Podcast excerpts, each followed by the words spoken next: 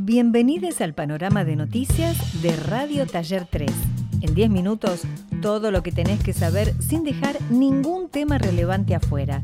Estamos en junio del 2020 y estas son las principales noticias nacionales. El lunes primero de junio se difundió en Twitter un video donde se puede ver cómo policías de la ciudad de Fontana, ubicada en Chaco, ingresaron en una vivienda y violentaron a una familia de la comunidad Cuom. Los integrantes denunciaron que sufrieron agresiones físicas, sexuales y amenazas de muerte. Desde el Instituto Nacional contra la Discriminación, la Xenofobia y el Racismo solicitaron la intervención de las autoridades para iniciar una investigación y sancionar a los policías responsables del hecho. La editorial Planeta abrió su propio canal de Mercado Libre y desató polémica. La decisión implica que la editorial puede vender libros directamente por la plataforma. Desde librerías independientes y barriales señalaron a la medida como una profundización de la crisis que atraviesa el sector. Desde la editorial española eludieron declaraciones al respecto. Instalan paneles solares en un hospital de Santa Teresita. En la primera semana de junio, la Municipalidad de la Costa colocó 56 paneles solares en el hospital municipal. Se trata de uno de los primeros edificios públicos en generar energía renovable. El intendente del Partido de la Costa, Cristian Cardoso, dijo que su meta es cuidar el medio ambiente, la biodiversidad y los recursos naturales. Su idea es extender esta iniciativa en el resto de edificios públicos del partido. Conflictos en torno a un terreno universitario de casi 10 hectáreas. Las autoridades municipales de San Fernando anunciaron a través de las redes sociales la puesta en marcha de una reserva ecológica en el predio ubicado entre las vías del tren de la costa y el río Luján. Por su parte, las autoridades de la Universidad de Luján rechazaron esta iniciativa argumentando que el predio es propiedad de la universidad. La Secretaría de Políticas Universitarias y el Ministerio analizarán la documentación sobre el dominio de las tierras en los próximos 15 días. Mientras tanto, el municipio presentará un proyecto para el uso compartido del predio. Siguiendo con las noticias, en Quilmes, por primera vez en la historia del distrito, una mujer asumió como máxima autoridad en una de las nueve comisarías del municipio. Su nombre es Cristina Romero, una subcomisaria que acumula 22 años de servicio y que ahora está al frente de la seccional séptima de Bernal Oeste. Un primer paso fundamental ante la falta de paridad de género dentro de las fuerzas. El municipio de Moreno lanzó su propia serie de dibujos animados More y Nito, una propuesta educativa y entretenimiento en la cual dos hermanos morenenses cuentan historias, aconsejan, aprenden y juegan, transmitiendo enseñanzas y valores. Se estrenó a partir de este mes con gran éxito y cada semana se lanza un nuevo capítulo ideal para compartir con los más chicos.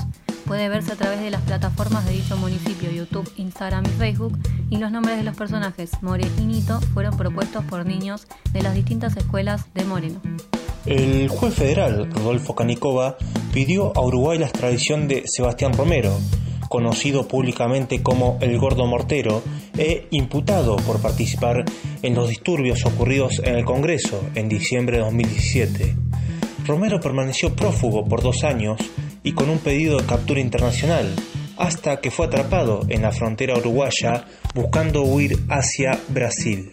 Internacionales. El 2 de junio se convirtió en martes negro millones de personas en todo el mundo han manifestado su unión contra el racismo.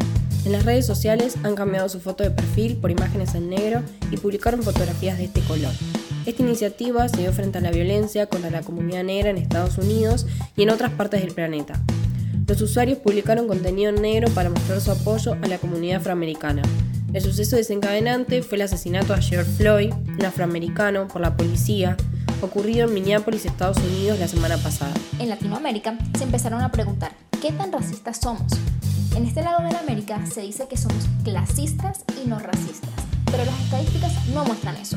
Lo que nos muestran es que aquí el clasismo también tiene un color. Y con esto no solo nos referimos a los afrodescendientes, sino también a los indígenas, donde ambos son grupos subordinados e inferiores.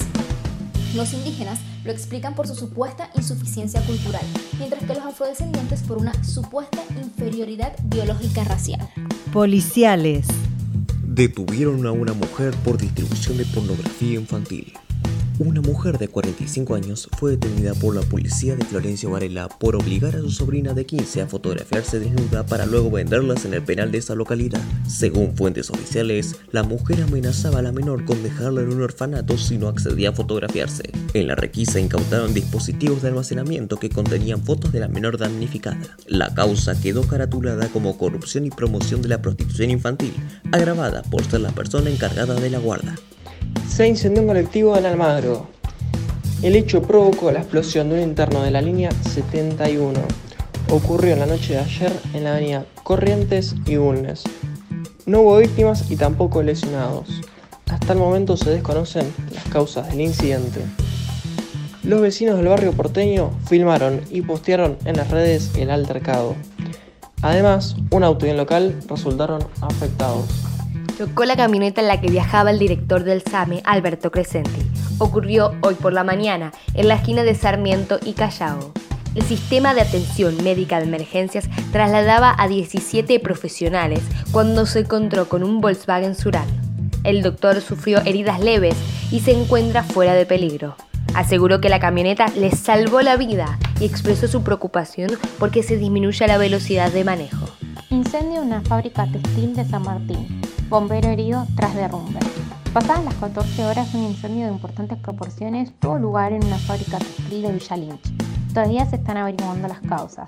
Tras el derrumbe de una pared, un bombero resultó herido y se encuentra en observación en el hospital Thompson, según comentó el comandante del cuartel, Marcelo Guevara. Por prevención se evacuaron viviendas linderas sin que el fuego se haya extendido a ellas. Autoridades ya investigan si fabricaban elementos esenciales, de lo contrario estarían en infracción explotó una perfumería en Villa Crespo y murieron dos bomberos. Se trata del local Pigmento, ubicado en la planta baja de un edificio en Villa Crespo.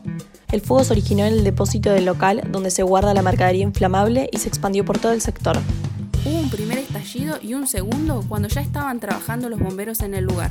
Según el titular del servicio de emergencias, lograron superar el primer estallido, pero el segundo los agarró desprevenidos, fue violento e inesperado. Por su parte, el jefe de bomberos de la ciudad de Buenos Aires, Juan Carlos Moriconi, afirmó que la situación está controlada y que se están realizando los peritajes necesarios para identificar el origen del incendio. En el quinto aniversario del Ni Una Menos, desmantelaron una red de trata de personas en un partido de Tigre. La investigación fue llevada a cabo entre la Fiscalía Especializada en Trata de Personas de San Isidro, la Policía Bonaerense y la Secretaría de Protección Ciudadana. La causa se inició tras la denuncia de los vecinos que observaron movimientos extraños en el barrio. Por el momento, se confirmó que son 10 las personas detenidas por manejar esta red. Medio ambiente. Este viernes 5 de junio se celebró el Día Mundial del Medio Ambiente. La fecha fue elegida en conmemoración del inicio de la primera gran conferencia vinculada al ambiente, la Conferencia de Estocolmo, que tuvo lugar en 1972. El tema de este año es la biodiversidad y el lema es La hora de la naturaleza, impulsando a los gobiernos y las empresas a trabajar en pos de la biodiversidad. El país anfitrión fue Colombia. Un delfín apareció en el delta de San Fernando. El pasado 30 de mayo circuló un video en redes sociales sobre este delfín en el río. Se está trabajando en conjunto con la Fundación Temaiken, Red Nacional de Protección de Fauna Silvestre y el municipio de San Fernando para encontrarlo y rescatarlo. Es una especie en peligro de extinción. Es un delfín nariz de botella y su hábitat natural es el Atlántico Sur. El movimiento sustentable llega para arrasar con la industria de la moda que conocemos. El activismo de los consumidores está generando presión en las distintas marcas de indumentaria.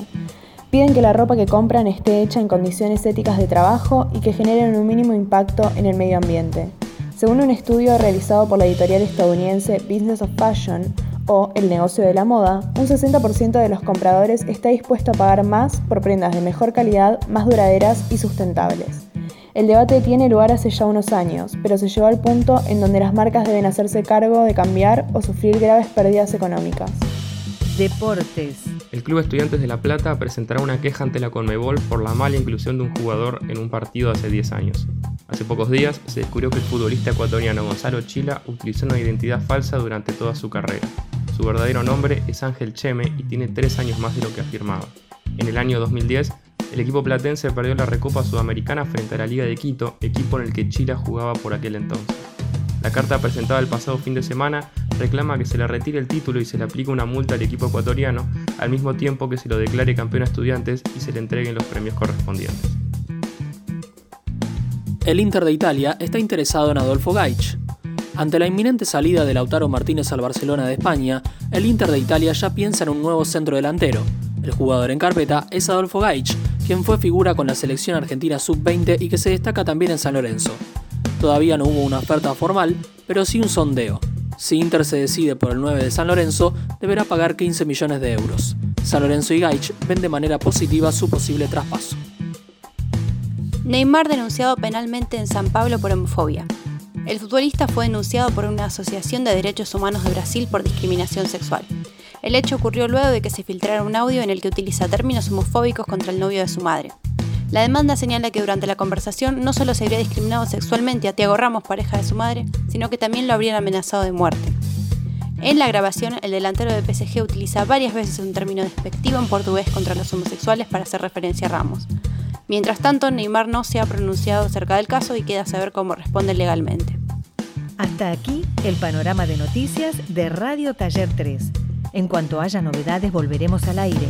Saludos a todas y todos y si pueden, quédense en casa.